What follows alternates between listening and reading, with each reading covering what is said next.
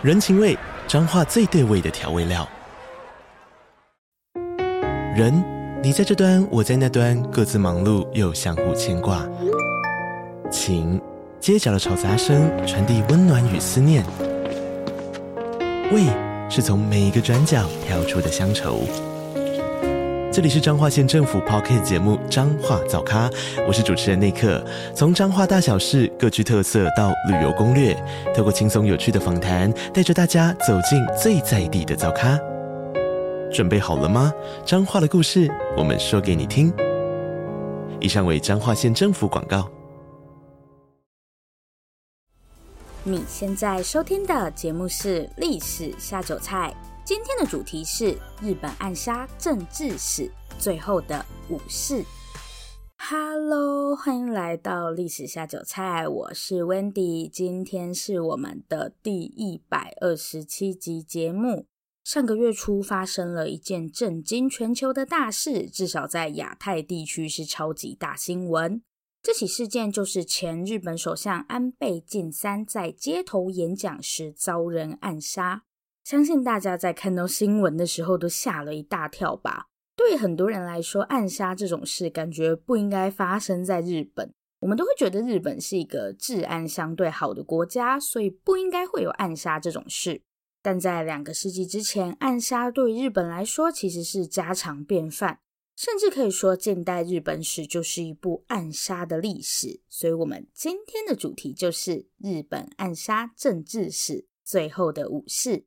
这个主题我预计会分成两到三集来讲。我在看完资料准备要写稿之前，发现自己好像从来没有讲过政治史。我觉得要把政治史讲得有趣真的很难，尤其又是其他国家的政治史。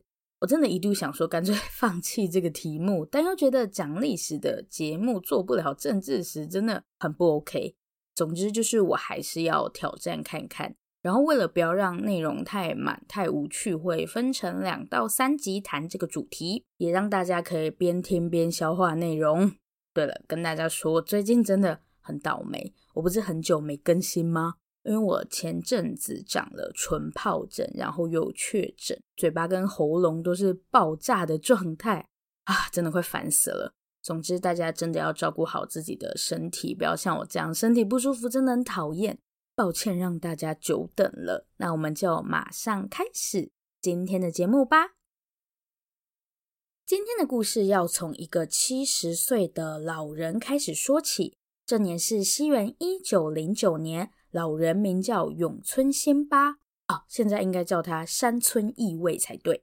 山村爷爷像往常那样起了个大早，本以为今天也会是个平凡的一天。然而，一则突如其来的噩耗打破了宁静的早晨。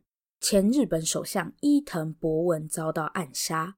伊藤博文这个名字，相信大家应该不陌生。如果很陌生的话，给你们一点小提示：马关条约。有想起这个伊藤博文是谁了吗？甲午战争战败后，清朝签了个马关条约，把台湾割让给日本。当时代表日本来签约的人就是伊藤博文。而且这个伊藤博文不是普通的首相，他是日本第一任首相。其实他同时也是第三任、第五任跟第十任日本首相。可以想象伊藤博文在日本政坛的分量吧？而且呢，虽然伊藤博文这个时候已经不是首相了，但他当时可不是在家抠脚、闲闲没事的状态。伊藤博文这个时候是大韩帝国的统监。啊，他不是日本人吗？怎么跑到韩国去当官？大家都知道台湾曾经是日本的殖民地嘛，但其实韩国也是。不过一九零九年这个时候，日本还没有正式并吞韩国。虽然在名义上韩国还是一个独立的国家，但实际上已经沦为日本的保护国。这个时候，韩国已经没有自己的外交了，那跟殖民地有什么区别？韩国的外交已经变成日本在控制了，负责处理相关事务的官员就是韩国统监。他也是日本在韩国职位最高的官员，大家可以把他想象成是类似台湾总督府的存在。顺带一提，伊藤博文也是首任韩国统监，看来是个什么都要当第一的人。那这么重要的人怎么会被暗杀呢？又是谁暗杀了伊藤博文？西元一九零九年，这一年日本打算跟俄罗斯针对朝鲜半岛还有中国的东北问题进行讨论，其实就是两个国家要瞧他们的势力范围啦。在别人家讨论要怎么画自己的势力范围，就是这么魔幻，不要怀疑。时任韩国统监的伊藤博文再次担起重任，负责前去谈判。这天一早，伊藤博文搭上专用列车，抵达了哈尔滨火车站。俄国这边的代表是财政大臣科科夫佐夫，名字好可爱。两国代表在火车上寒暄了几分钟，火车外则站满了俄国军人，还有一些前来欢迎伊藤博文的民众。然而，谁也没有注意到，在人群中有个鬼鬼祟祟的身影。这个有些奇怪的男人留着一头短发，身穿黑色西装，看起来非常紧张。当然，这个时候没有人会多看他一眼。不久后，伊藤博文与科科夫佐夫下了车。男人站在俄国军人身后，一双眼睛死死地盯着伊藤博文。就在伊藤博文来到男人面前时，男人一个箭步上前，掏出手枪，对着伊藤博文连开三枪。子弹击中了伊藤博文的胸口与腹部，伊藤博文当场便没了心跳。开枪的男人名叫安重根，因为不满日本强占朝鲜半岛，所以策划了这次的暗杀行动。伊藤博文遭到暗杀一事在日本闹得满城风雨。看着报纸上的消息，山村义卫那段在记忆中尘封已久的回忆又再次鲜明起来。就是半世纪前的一场暗杀事件，改变了山村义卫的一生。现在，让我们把时间倒转回半世纪之前。这年山村刚满十八岁，正是个什么都不怕、什么都不奇怪，而、不是是什么都想试一试的年纪才对。这个时候的山村还被叫做永仓新八。出身武士家庭的永仓从小习剑，而且他还学得不错。这年为了成为剑术大师，是剑术大师哦，不是神奇宝贝大师。为了让自己的剑术更上一层楼，十八岁的新八背起了行囊。独自一人踏上旅程，虽然听起来有点中二，但其实就是一边到处旅行，一边看看其他地方的剑术是圆是扁。这个时候的辛巴还太年轻，他没有意识到自己的国家将迎来天翻地覆的转变，也没有想到这一去会让自己的人生走向一条截然不同的道路。在辛巴说出“我要成为神奇宝贝大师”的四年前，这句话好像是其他人说的吧？哦，对，应该是鲁夫嘛。就在辛巴出门修行的前四年，西元一八五三年，四艘乌漆麻黑的巨大船舰缓缓驶进了今天的东京湾。在这之前，日本人从来没有看过这么大艘的船，因此大家都吓坏了。率领这支舰队的是美国准将裴里。美国人没事跑到日本来干嘛？我们先把镜头转到隔壁的中国。西元一八五三年，这个时候中国刚刚历经了鸦片战争，被迫跟英国等西方列强签下不平等条约。大家觉得这种莫名其妙的事只会发生在中国身上吗？怎么可能？西方列强一样没有放过日本，打着做生意的旗号，美国人不请自来，逼迫日本幕府跟他们签约做生意。看着眼前的庞然大物，就是那四艘船舰，幕府当时害怕极了。不想签那个什么鬼条约啊，对我又没好处。问题是也不敢跟美国人说不，等一下被打怎么办？进退两难的幕府想出了一个很烂的理由，就是我们的将军生病了，现在没办法讨论做生意的问题。算有点烂，但效果不错。美国人听一听，想说，嗯，好吧，那我一年后再来，你们慢慢养病，慢慢考虑，真的要考虑清楚哦，不然炮弹又没有长眼睛，等一下被打到就不好了呢。留下善意的提醒后，美国人又乖乖回家了。隔年很准时哦，没有迟到。美国人又又又又出现了，都一年了，你家将军的病应该好了吧？没有直接病死了，本来还好，你们一来直接病得死翘翘了。真的，美国人离开后的第十天，将军就死翘翘了。所以这次不能再拿将军当挡箭牌了。西元一八五四年，日本与美国签下《神奈川条约》，被迫打开国门，正式成为国际贸易体系的一份子。当然，这些事情对年纪还小又远在北海道的永仓新八来说，没有什么多大的意义。对，新八是北海道人。我想这个时候，新八的脑袋瓜里除了剑术，大概装不下其他东西。那下个部分，我们就跟着辛巴的脚步，看看他在修行的路上。会遇到哪些有趣的事？他的人生又将通往一条怎样的道路？我们就接着往下看吧。离家修行的永仓辛巴不久后便来到了江户，也就是今天的东京。作为幕府的所在地，江户绝对是当时日本最繁华的都市。这里自然也是人才济济，厉害的人一定很多。于是，我们的辛巴一到江户，就开始帮自己物色对象，是物色要切磋学习剑术的对象。不要想歪，在茫茫人海中，有个男人成功引起了我们辛巴军的注意。这个男人名叫近藤勇，比辛巴大五岁。不是刻意提年龄的理由是什么？好，被辛巴看上的近藤是一个在江户地区小有名气的剑士。他在江户开了一间道场。这天，辛巴来到了近藤的道场外，远远就听到道场内传来竹刀敲击的声音。辛巴往道场里看了看，学生还不少，看起来生意不错。辛巴想着，就是这里了。他鼓起勇气踏入道场，前来迎接他的不是别人，正是让辛巴心心念念的近藤勇。近藤勇身材壮硕，眼神锐利。见了辛巴后，他便认真打量起眼前的少年。辛巴表示自己想来这里修行。听闻少年的来意后，近藤勇答应了。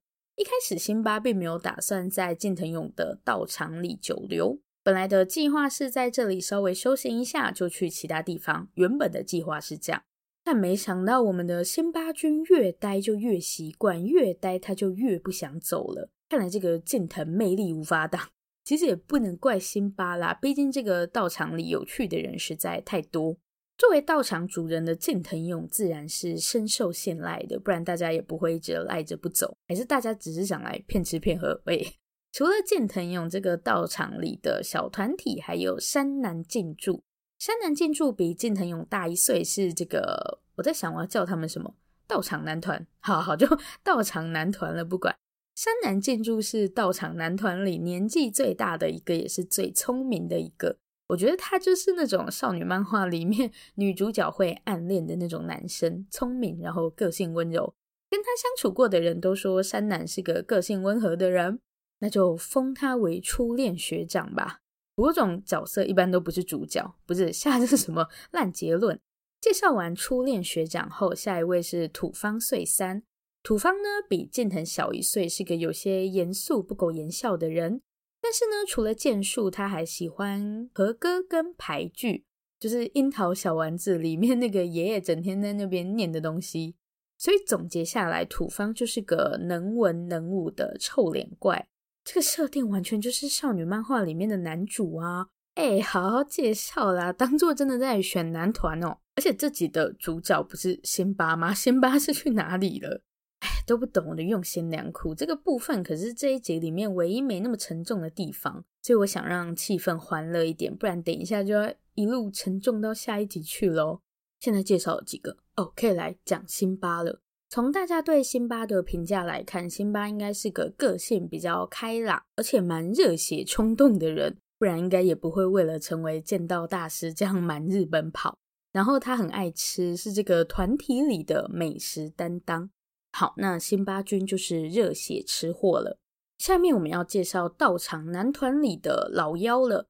在这群人里面，年纪最小的是冲田总司。辛巴第一次见到冲田总司的时候，冲田只有十六岁，比辛巴小了整整三岁。然后冲田也是这群人里面剑术最好的一个，虽然年纪最小，但是剑术最好。冲田本人的个性也很像小孩，就很孩子气。虽然平时的冲田很喜欢打打闹闹，可是，一旦拿起剑来，他就会变得很认真，大概就是这样的性格。好啦，以上就是我们道场男团的介绍。虽然前面我讲得很欢乐，但其实这个时候的日本非常不平静。我很快的讲一下当时日本是什么状况，就是有幕府，有天皇，对，还是有天皇哦。虽然这个时候的天皇没有实权，权力都在幕府手上。但天皇没有消失哦，幕府在名义上还是要尊敬天皇的，就名义上了。到目前为止，江户幕府就是德川家康他们家已经把持日本政权超过两百五十年。就在大家以为幕府会一直掌权下去的时候，美国人出现了，就是上个部分我们讲到的那个黑船事件。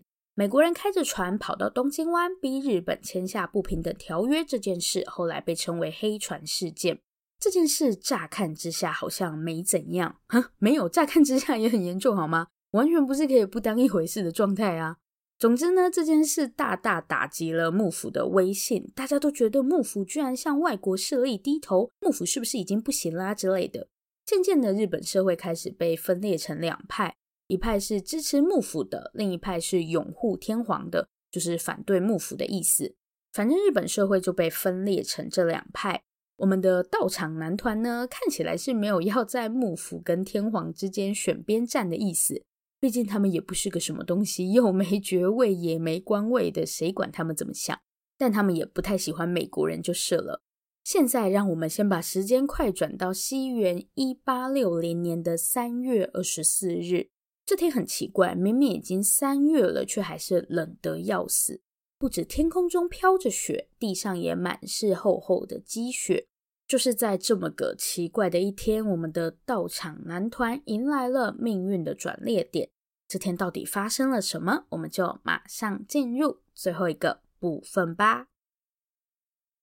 西元一八零六年，这年的日本还是老样子，乱七八糟的。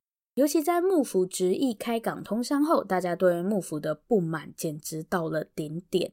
面对这种情况，大家猜猜看，幕府是怎么处理的？镇压，疯狂的镇压，把所有有意见的人的嘴都给我封起来。幕府解决问题的方法就是解决那个提出问题的人，这样就没有问题要解决了。真是好聪明呢！蛮讽刺的是，其实当时的幕府将军 也没有实权。真正掌权的是底下的大臣，对，结果将军跟天皇都没有实权，好惨。西元一八六零年三月二十四日这天，就像我刚才说的，明明三月了，却还是冷到不行。大概在上午九点左右，一栋豪华宅院的大门打了开来。这栋宅院的主人不是别人，正是当时的幕府要员锦衣直弼，就是重要的政府官员。说他是官员可能没那么准确。当时日本的政治架构大概是这样：最上面是幕府，天皇我们先不管他，因为实际上的权力是控制在幕府手上。好，然后当时的日本是实施封建制度，所以最上面是幕府，然后底下会有很多藩主，就是类似领主那样。这个锦衣直弼不只是幕府里的官员，同时也是一个藩的藩主。那一大清早的这么冷的天，锦衣直弼要去哪里呢？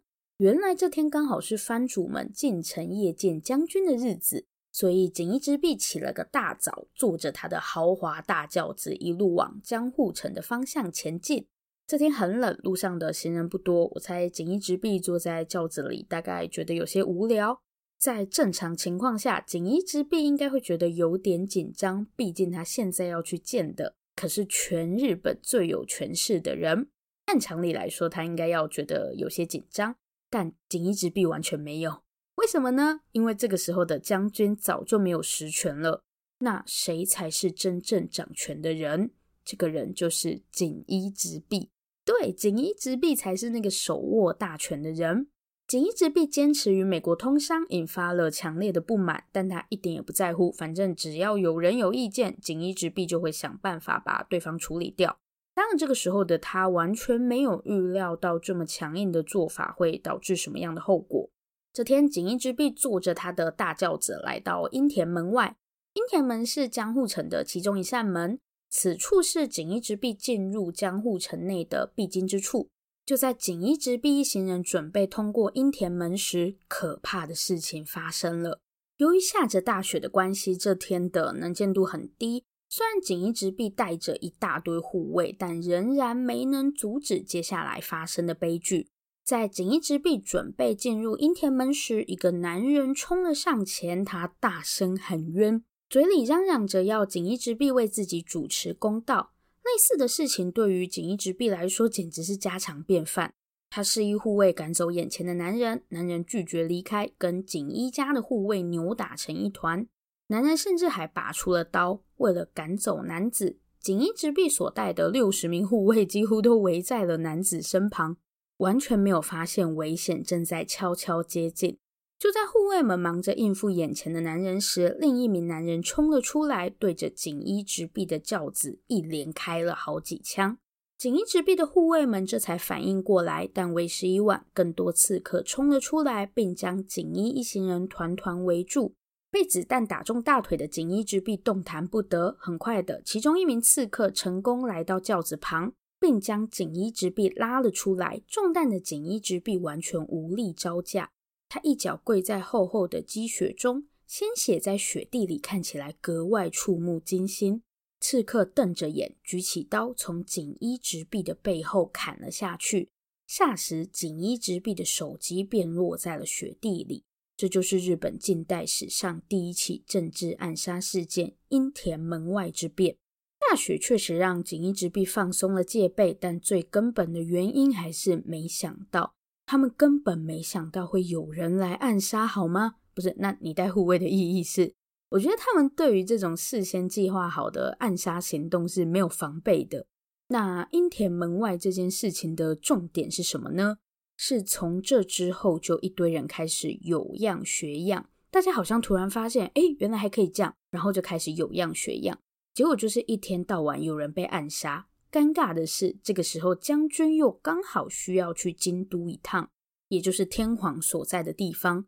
听到这个消息，那些看幕府不顺眼的人全都磨刀霍霍向猪羊，不就是磨刀霍霍向将军才对？总不能放任将军变猪羊吧？虽然将军没有实权，但也不能让他随便死掉。而且将军出门也不可能只有他一个，也就是说，到时候的京都会有很多重要官员，随便死一个都会出大事。为了解决这个问题，幕府想了一个既简单又干脆的办法，那就增加警力吧。于是真人的广告就贴出来啦。前来应征的其中一群人，大家一定不陌生，没错，就是我们的道场男团。听到幕府在征人，道场男团一行人就包袱拿着跑去应征了。大家不要以为我们的道场男团很优秀，什么去应征就马上被录取，走上飞黄腾达之路。没有现实，没有这么美好，别做 白日梦了。看在他们确实也练了几年的剑，录取是录取了，但道场男团其实更像临时工，就是临时请的工读生而已，负责的也大多是一些无关痛痒的工作。这天，道场男团跟其他同事按照惯例在京都城内四处巡逻。本以为今天也会是个平凡的一天，毕竟从抵达京都以来，他们就没负责过什么像样的工作，除了巡逻还是巡逻。就在其中一位同事巡逻到一间卖煤炭柴火的店时，这跟炭治郎是不是同行？总之，这位同事发现老板有点奇怪，就是那个卖炭的老板，老板看起来有点鬼鬼祟祟的。在跟上级报告之后。隔天，道场男团跟几个同事就把那个卖炭的老板给抓了回来。不抓还好，一抓不得了。电影不是都会这样演吗？比方说，一间看起来很普通的房子，结果走进去发现密室什么的，而且密室里还摆满各种高科技武器，差不多就是这种感觉。这一定大有问题嘛！老板是卖炭的，又不是卖军火的，为什么会有这么多武器？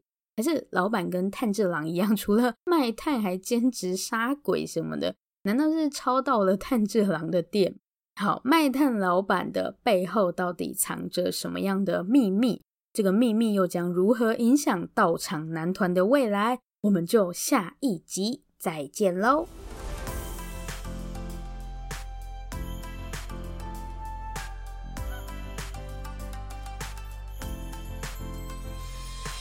今天的重点整理，这集一定要好好做一下重点整理。今天的重点有两个：第一个，黑船事件后的日本社会，在工业革命十九世纪之后，不是只有中国被西方国家骚扰，日本也不例外。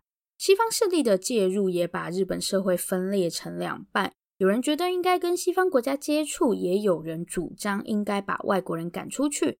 这是第一个重点，也是日本近代史的一大背景。第二个重点呢，比较简单，就是樱田门外事变。这是日本近代史上第一起政治暗杀事件，也是在这起事件之后，大家像疯了一样，一直暗杀，一直暗杀。然后樱田门外事变争执的点，就是到底要不要跟西方国家通商，就是我们刚刚讲的第一个重点。今天就先讲这两件事情就好。下一集的话呢，会把重点放在道场男团身上。OK，这里是历史下酒菜，我是温蒂。如果喜欢我们的节目，欢迎订阅我们。最后最后，如果你收听完本集节目，有任何的想法，希望与我们交流，或是有任何的建议心得，都可以留下你的评论。不要害羞，大方的留下评论。如果你真的真的很害羞，那就订阅我们吧。这里是历史下酒菜，我们下次见，拜拜。